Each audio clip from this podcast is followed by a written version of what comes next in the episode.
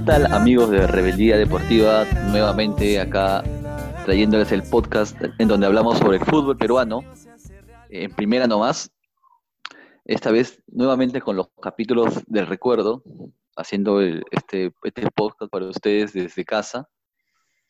Ya se acaba la cuarentena, pero igual tomando las medidas de, de seguridad.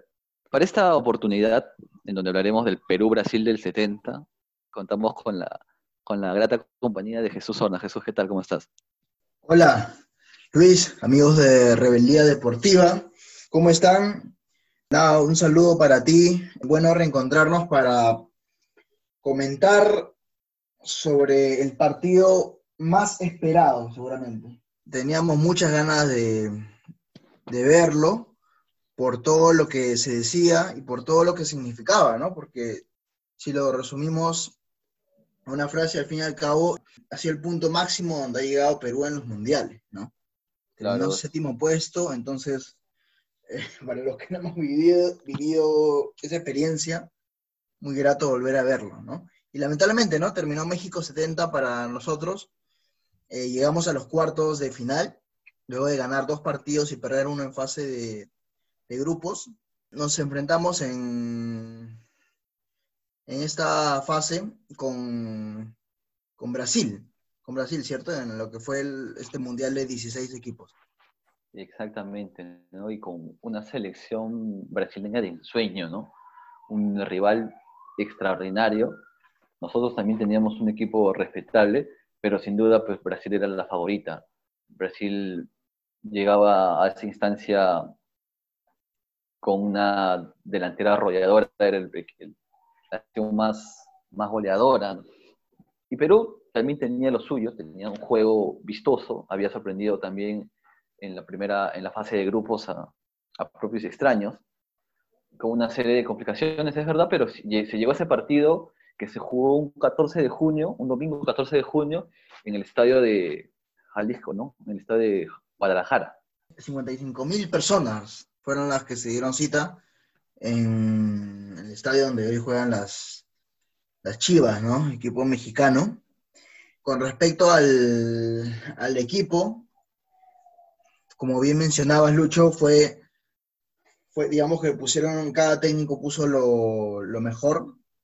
En el lado de Perú, la alineación fue Rubiños, eh, Chumbitaz, Fernández, Nicolás Fuentes, Eloy Campos, Mifflin, Chale, arriba Cubillas, Gallardo, Bailón y Perico León. Si te das cuenta, Lucho, en lo más resaltante es la, ausencia, la sorpresiva ausencia de Orlando Chito La Torre.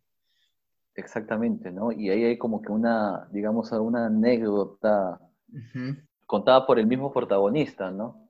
Que se, se, dijo, o dijo el mismo La Torre que el brasileño por aquel entonces, Waldir Pereira, Didi, se puede decir que... Agarró el bobo de enfrentar a su selección. Claro, y se puede decir que no salió con todo, ¿no? Guardó algunas piezas. Y... No, también sí, tiene razón, ¿no? Hugo Sotil no, no empezó. Ah, Hugo Sotil tampoco no, no arrancó. Así que, por eso, llegamos a ese partido con mucha con mucho entusiasmo, imagino, en esa época, porque Perú había hecho una muy buena primera fase. Había, le había volteado el partido a, Bulgaria, había ganado con contundencia a Marruecos, perdió con una selección durísima, con una de las mejores selecciones. Una Alemania cuya base iba a ser iba a ser el campeón mundial cuatro años después, así que se, entiende esa superioridad, ¿no? Una Alemania, pero poderosa, en ese tiempo la Alemania occidental, ¿no? Con Franz Beckenbauer, Gerd Müller, ¿no? Un equipazo, un equipazo sin, sin, duda. Pero bueno, así llegaba Perú a ese partido. Y bueno, Brasil salió con todo, ¿no? Brasil salió con Félix en el arco, Brito, Piazza, Carlos Alberto, el capitán, eh, Marco Antonio, Clovaldo, Gerson, Tostao, Rivelino, Jairzinho y Pelé Cabe recordar que esta selección brasileña jugaba con cuatro futbolistas que jugaban de 10 en sus equipos. Tostado, Rivelino, Jairzinho y Pelé, Pelé. jugaban de 10 en sus respectivos equipos. Una locura, ¿no? Algo que probablemente en la actualidad sería impensado, ¿no? Ningún delantero centro. Solamente cuatro días en el ataque. Porque Y a lo con largo dos laterales, aviones. De hecho, este, Jairzinho y, y Ribeliño, ¿no? Y a lo, mientras transcurría el partido, lo que vimos fue justamente eso, ¿no? Que también se, se cubrían posiciones, a veces veíamos incluso a Tostado en como nueve, Pelé bajaba un poco más a recoger la pelota, Ribeliño, que también estuvo presente, y Jairzinho, que fue el que más intentó, ¿no? Que más intentó y se topó con un, una, un gran lateral izquierdo peruano, pero al final tiene la, la oportunidad de cambiar la banda, se va al lado derecho y mete, bueno, uno de los goles, ¿no? Exacto. Y ese, ese partido, a ver, lo vimos en, en señal abierta en Latina gracias a, a las transmisiones que está haciendo. Y el partido tuvo un comienzo accidentado para Perú, porque si bien Brasil dominaba, los goles llegan por dos errores puntuales, ¿no? Dos errores Sí. puntuales. La primera, ¿no? Un control justamente de Fuentes, quiere controlar la pelota, el control queda largo y viene Eh, Eloy Campos fue. El, el Eloy Campos, tuvo mal control, sí. Mal control. Campos, la y bueno, y quedó libre para un pase y vino es el que la cruza. Viene Rivelino y la manda a guardar al ángulo, ¿no? Nada puede hacer eh, Rubiños. Y en el segundo gol, hay también se puede decir una, no sé si decir desplicencia, pero creo que hay una desconcentración, ¿no? Un saque rápido, un córner, juega para Tostado y se la come, creo. Acá sí hay responsabilidad de Rubiño. Creo que sí se la se llega, se llega, se a comer el gol. De hecho, ¿no? Y comentábamos durante el partido también.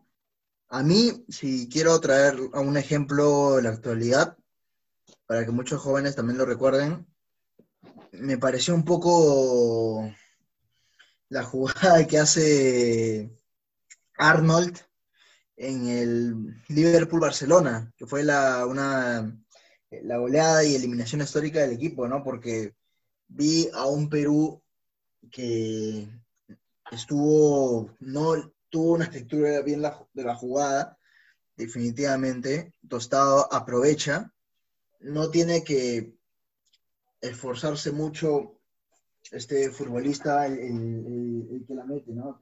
Prácticamente no, no sé si preparada, fue, de, fue del momento. Fue Claro, un 2 a fue- 0 en los, en los 12 15 minutos estábamos cayendo. Claro, en, la- en el primer cuarto de hora de partido Perú ya caía 2 a 0. Si bien, como, como te decía, había una superioridad brasileña, no era que hubiese sido apabullante, no es que a Perú tenía eh, metido en el arco, o sea, Perú también había contrarrestado, había tenido un par de ocasiones, pero esos errores les, les costaron dos goles en muy poco tiempo. Otra cosa que me pude percatar al ver el partido, que Brasil tenía un juego muy parecido al peruano. Creo que se condice porque el técnico era un brasileño, ¿no? Brasil, eh, Brasil también intentaba mucho por, por el medio. También tenía la opción de los laterales, que eso era de repente lo que, por lo que más se era lo que más lo diferenciaba de Perú, porque o sea, Brasil intentaba mucho por el medio, pero también tenía a sus, a sus laterales, que pasaban, incluso adelantándose a la época, ¿no? Pasaban mucho, ¿no? Ya vamos a llegar al, al- al segundo tiempo, pero de, te adelanto, ¿no? Lo que vimos. Sobre el, ya al final del partido, Carlos Alberto, que es el lateral derecho y capitán, yo lo vi que, que subía. Y por un momento, movimientos adentrándose al área me, me pareció incluso un Dani Alves, ¿no? De cómo se arriesga, cómo ya en la parte final del partido arriesga de esa manera. Pero bueno, vamos, luego vamos a tocar ello. Lo cierto es que coincido en primera parte contigo sobre el inicio. Brasil muestra un muy buen ritmo de, de juego. llegaba de su grupo de ganarle a Checoslovaquia, a Rumanía, a Rumanía y a Inglaterra, ¿no? Siendo este último el, campeón defensor del mundo, ¿no? En Inglaterra 66. Por lo que podríamos hablar de un equipo al que la jerarquía le sobraba, ¿no? Exactamente. No, lo, que te decía para redondear la idea es que tenía un parecido, un juego muy parecido al peruano, el, equipo de Brasil, creo que gravitante, ¿no? La velocidad. Brasil jugaba una velocidad impresionante para la época. Tanto Pelé, Tostado, Rivelino, eran jugadores con una, una facilidad para asociarse, pero a una muy, muy, muy buena velocidad. Y eso creo que era lo que, lo que les daba ese plus, ¿no? La impronta, el juego pícaro brasileño, más la velocidad, los hacía imparables, ciertamente. Concuerdo, porque mira, si, si vemos también, eh, Pelé tenía 30 años en ese mundial, ¿no? Este iba a ser su tercera Copa del Mundo ganada, pero tenía ahí a dos otros futbolistas que creo que tranquilamente podían hacer su posición, ¿no? A Yersinho, a, Tostado, quienes lo apoyaban. Es más, te diría, me atrevo a, tengo la osadía de decir que no fue un partido espectacular, espectacular, descollante de, de Pelé, sin embargo, muy inteligente el momento de anticipar las jugadas, cuando él ya tenía que, apresurarse, de hecho, hacía muy buenas pared con, paredes con Tostado, remató como dos, tres veces al arco, ¿no? No, incluso más. Entonces, ese Pelé, la edad no le fue impedimento para igual seguir derrochando calidad. se divertía, de cierto modo, ¿no? Se divertía de, cierto modo. ¿Sabes cómo vi la, la, actitud en el campo de Pelé? De ese jugador que ya sabe que lo ganó todo, se sabe el mejor jugador. El tipo solamente se, dedicaba a hacer jugar a su equipo. El tipo, eso es lo que hacía. Recibía la pelota, no se apuraba, mandaba los pases, un tipo con una, visión de fútbol impresionante. O sea, era poco de encarar, ¿no? Así es. Si bien la, videografía de Pelé es, muy, poca, no hay mucha, pero en, en los mejores videos de Pelé, tú ves un Pelé encarador, ¿no? Un Pelé que va y enfila hacia el arco, ¿no? Driblando rivales. Pero no, en este, en este mundial, no sé si por, por la edad, ¿no? Hay que, hay que tener en cuenta que en ese tiempo, 30 años, un jugador ya era veterano, ¿no? Pero Pelé, era, era, eso era lo que hacía. Era como que el director de orquesta de su equipo. Se plantaba, tomaba la pelota, distribuía, jugaba, no hacía, no hacía una de más. Más o menos lo que pasó con, con Maradona, ¿no? Cuando empezó a, tener más edad en el fútbol, ya no era el, que enfilaba hacia el arco encarando rivales, ¿no? sino que ya una actitud más organizativa en cuanto al fútbol. Total, total. Al lado de la selección peruana, estos goles, y fue algo que a mí me, incluso ya sabiendo el resultado, pero me, emocionó, lo que fue la respuesta de Perú. Fue algo quizás muy distinto a lo que, no sé, estas, no sé, estos últimos años, en cuanto a estas últimas dos décadas, eh, quizás apreciábamos, ¿no? Al primero, al segundo gol, ya nos resentíamos moralmente. claro. emocional también. En cambio, Perú, yo pienso que se, se reanimó eh, por las arengas, por también la personalidad ¿no? que tenía el capitán Chumpi, incluso lo vimos que en el segundo gol como se dice, putear a sus, sus compañeros. Claro, o sea, ahí creo que das en el clavo, porque creo que esa actitud de Chumpitas rebelde, ¿no? O sea, como tú dices, ¿no? Los, Lo mandó lejos, o sea, el tipo se, sabe, se sabía líder de ese grupo y ante el error reventó, ¿no? Sí, y mira, para, como para mejorarla aún más, pasa que también vi que aparecieron tanto Roberto Chale como Ramón Mifri, ¿no? Esa, ese tuvo el mediocampo tan exquisito que gozamos en los dos partidos de primera fase y hubo más fútbol. Eso le dio mucho más fútbol a, Perú. Ya no se estropeaba la jugada en los tres eh, cuartos de cancha, más incluso habían paredes en las que ellos o, incluso, o Cubillas ya participaba más con Alberto Gallardo, pero lo mejor llegó en el minuto 27, cuando Chumpital justamente, ¿no? Sí, da un pase quirúrgico al Jet Alberto Gallardo, estaba en la banda derecha, ¿no? Viste el gol que él mismo se fabricó. Un, pase impresionante, o sea, porque el, el tipo estaba saliendo de su área, avanza con la pelota y manda un pase magnífico, a unos 60 metros, con la precisión, como dices, con una precisión quirúrgica. Veías la categoría, ¿no? Porque eso es categoría, lo que muchas veces se dice, ¿no? La categoría es eso, aparecer en los momentos difíciles, no solamente con, con arengas o con llamadas de atención, ¿no? Sino también futbolísticamente. Y eso fue lo que pasó con, a mi modo de ver, ¿no? Con Chupitaz, con Chale, con el mismo Perico. Por ejemplo, Chale en el medio campo las, pedía todas. Él mismo se paraba y enfilaba y trataba de, ser el conductor. Y en esta jugada, en, el descuento peruano, Chale mete un pase de crack, ¿no? Un pase extraordinario para Gallardo que, como tú dices, se, la rebusca, se rebusca la, la jugada y mete un gol por el ojo, por el ojo, por el único lugar donde podía pasar la pelota, ¿no? Por el ojo de la aguja.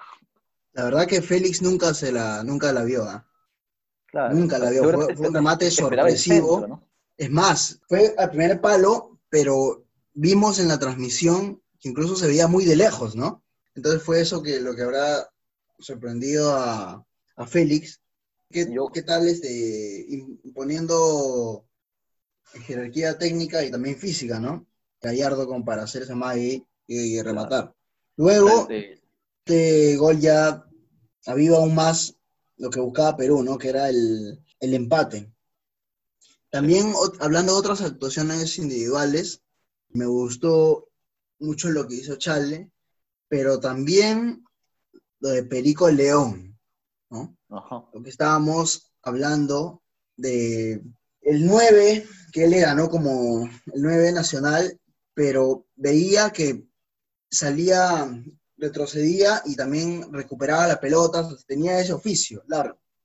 Eso me, gustaba bastante, como también la capacidad para detener el balón, controlar, saber leer a los defensores, incomodarlos. En ese aspecto me hizo recobrar un poco a Pablo Guerrero.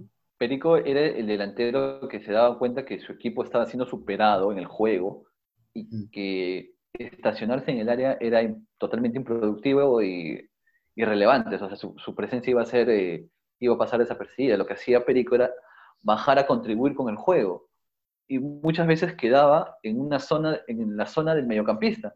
Incluso recuerdo un, pase largo también de Elas para, para Gallardo, porque se daba cuenta de que estacionarse en el área y esperar que le lleguen las pelotas a él era imposible, porque eh, Brasil no superaba en el juego. Ahí justamente en, con esta actitud ¿no? con, esta, con esta, esta decisión de, de, bajar al medio campo, es en donde se, se, equipara un poco el juego, ¿no? Y como tú decías, junto con Chale, con Mifflin, aparece Cubillas, o sea, Cubillas hace tiempo había sido controlado por, por los brasileños, había pasado desapercibido, pero después del, descuento reaparece, ¿no? Reaparecen estas figuras y empiezan a hacer el juego que venían haciendo y se equipara un poco el, partido.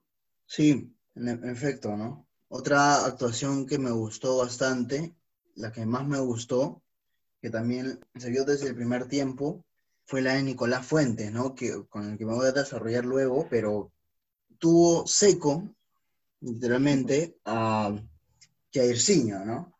Jairzinho ahora era el, digamos que en Brasil, por lo que leí, se decía que era el sucesor de, de un sucesor digno, ¿no? De, de, Garrincha, ¿no?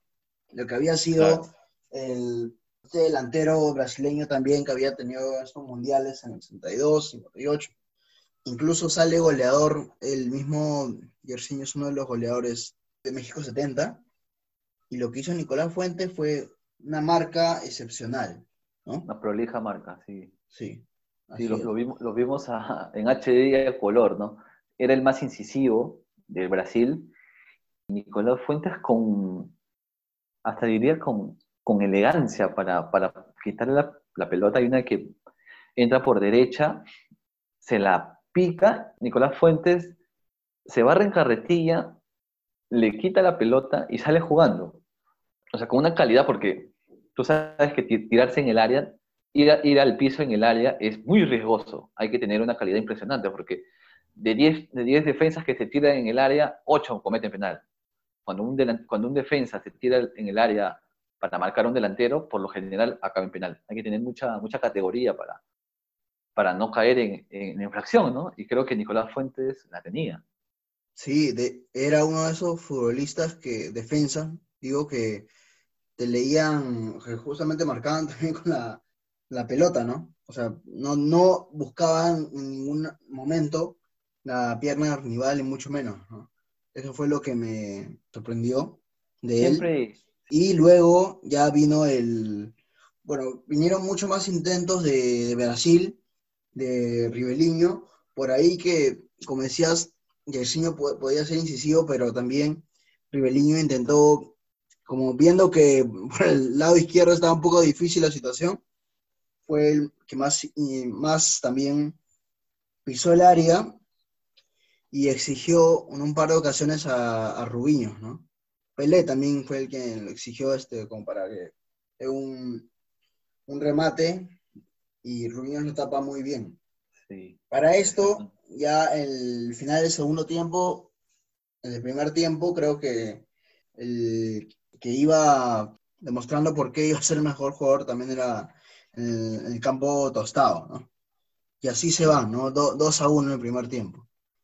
Claro, ¿no? Un resultado justo, creo yo, pese a que los goles llegaron por los errores, creo que Brasil había sido, en, en general, había sido, durante todo el primer tiempo había sido superior a Perú pero también creo que había razones para creer que Perú podía empatar. O sea, Perú al final del, partido y básicamente luego del descuento, Perú logra equiparar el juego, logra asentarse mejor en el medio campo, logra y lo ganar alguna que otra jugada.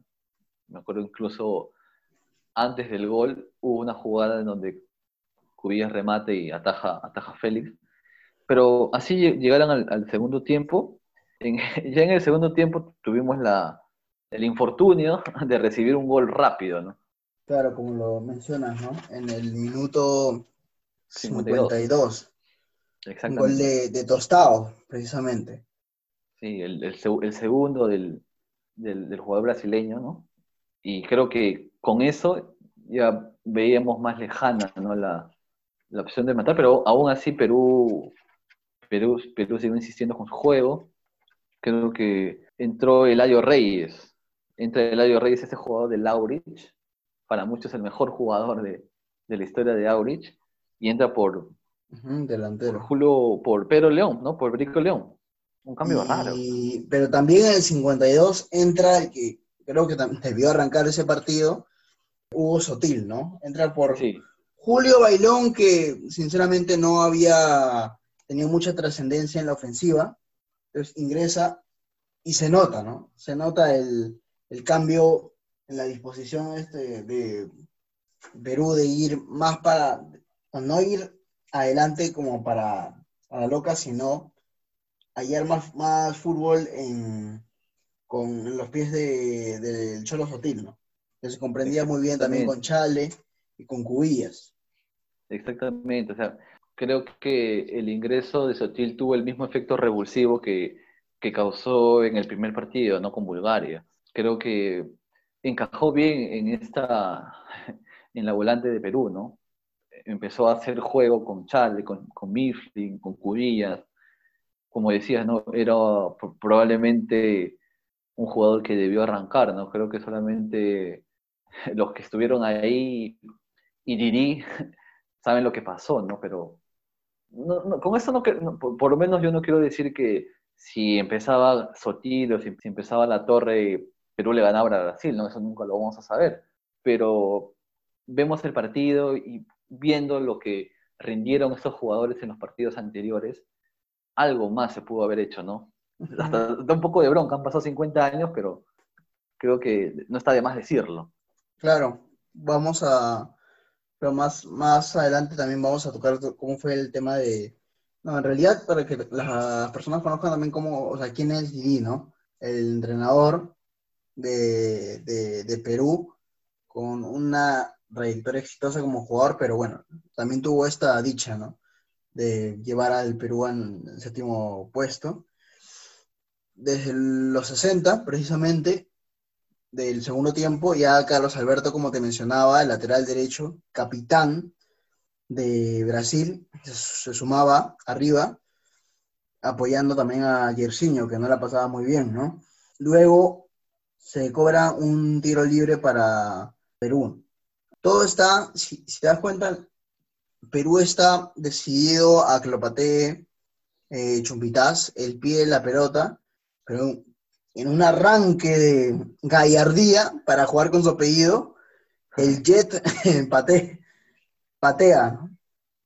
Se la quita Chumpi. Sí, se la quita Chumpi. Y no, las cámaras no enfocaron en ese momento, pero seguro el capitán lo, le dijo de la A a la Z, ¿no? Al Jet. Claro. Y luego ya viene en el 69 el 3 a 2, Lucho, ¿no? El gol de Perú. Cubillas remata luego una jugada que es una pared con el mismo Gallardo, le rebota a un brasileño tras un remate de, Hugo, Sotil. Exacto. Le queda a Cubillas, quien la define, el arquero no estaba, no estaba bien posicionado y es el 3 a 2, ¿no? Claro, y renacía la ilusión peruana, ¿no? Ese era el, gol, el gol del descuento, el segundo, y justamente lo que hablábamos, ¿no? el cambio de Sutil había sido clave. Él es el que, se puede decir, eh, produce esa jugada, queda el rebote y la, le empalma Cubillas con la calidad que, que le vimos, ¿no? Que, tenía para, rematar. Creo que lo comenté en el primer capítulo. Yo, antes de esto, pensaba que Cubillas era nueve, Cubillas era delantero. Diez goles en los mundiales, yo, estaba, yo pensaba que eh, Cubillas era nueve, pero no, Cubillas era diez un 10 con mucho gol. Y cuando te digo antes, es no, solamente antes de ver este partido, sino mucho antes, ¿no? Cuando empezaba a revisar, ¿no? Eh, la historia de Perú en los mundiales y veía a Cubillas, yo pensaba que Cubillas era 9, Cubillas era, delantero, ¿no? Incluso era el goleador histórico antes de que lo superara Guerrero, ¿no? Pero bueno, llega el descuento peruano, se reaviva por ahí la, ilusión. Y pasa lo que creo que todo equipo también haría, ¿no? Perú a un gol nomás de poder empatarlo, se va todo arriba. Exacto. Y en una de esas jugadas deja la retaguardia descuidada y nos mete ese Brasil no perdonaba. 4 2, ¿no? Sí, ese Brasil no, perdonaba. No perdonaba para nada. Fue Jairzinho, ¿no? El autor de este gol. Deja la defensa peruana muy mal parada. Es más, lo vi el gol, parecía un offside, pero se había adelantado bien este eh, y ah, cruzado, vence a Rubiño 4-2. Erciño posicionado en, el, en la zona lado opuesto a Nicolás Fuentes, ¿no? Como ahí comentaban, comentaban que no pudo por el lado izquierdo, ya tuvo que ir al derecho como para tener un poco más de, de, espacio. Pasó ello, sin embargo, tampoco vi, yo no vi una depresión futbolística en, Perú, ¿no? O sea, igual sigue intentando, eh, exigió mucho más a, al portero al portero Félix, Eladio claro, Reyes y, y Teófilo Cubillas también este, hacían lo suyo, ¿no? Eladio apareciendo un, poco más. Sí, con, eso ya se sentenció el partido, pues ya Perú con dos goles abajo, no es como, como tú dices, no siguió atacando, pero Brasil era superior, ¿no? Perú dio un digno, un digno enfrentamiento y ya para, para ir pasando a las categorías creo que como lo, como lo dijo Chumpitas en la entrevista que, le pudimos hacer, ¿no? Ese fue uno de los mejores partidos de la historia de los mundiales por el juego que se, que se desarrolló, ¿no? Sin duda alguna. Bueno, entrando ya a la etapa de las categorías, eh, para ti, ¿cuál fue el cambio acertado, Jesús? A ver, el cambio que de todas maneras fue, fue el de Hugo Sotil, ¿no? Ya explicamos el por qué, ¿no? Un jugador muy importante para la selección, para el ataque de la selección. Debió, para mí el cambio debió ser desde el minuto cero, o sea, desde primero, pero, pero, bueno, ya sabes, hemos conversado de ello. Luego viene cambio acertado para ti. ¿Cuál fue? Bueno, claramente fue, fue sutil, pero me voy a quedar en caso de, cambio. El cambio que no se debió hacer creo que fue el cambio de, de la torre, ¿no? Me voy a quedar con esa, con esa pica de un partido que no lo viví, pero 50 años después me queda esa, no sé, pues esa bronca de, de qué, pudo haber pasado, ¿no? Pero bueno, se lo llevó Waldir Pereira a la tumba, el, el porqué de, de su decisión. Luego viene el comentario obvio del relato, ¿no? Que los sabemos que nos transmiten ahí. Ricora, Goki González, no sé cuál, cuál recuerdes. Igual, por ahí un dato innecesario de, del árbitro. Creo que, pero creo que en esta, esta vez sí estuvieron más atildados, o sea, creo que sí fueron más precisos. Coincido. Respecto a la, a las figuras, te doy mis tres al toque, son Tostado, para mí el mejor en la cancha. Luego, para mí, cumplidor Carlos Alberto, el lateral derecho de, Brasil, que también tuvo ese don de mando en la cancha. Y en tercer puesto te voy a poner a, Nicolás Fuentes, ¿no? Claro. Yo quiero resaltar la, actitud de Chale. Estoy, de acuerdo con lo que dices, pero quiero rescatar la, actitud de Roberto Charle porque durante todo el, partido la pidió. Incluso hay una jugada donde pelota al aire, eh, donde va y se la quita Pelé. O sea, se la gana Pelé. Y ves esa, esa actitud, esa rebeldía de Challenge, ¿no? Que siempre lo demostró.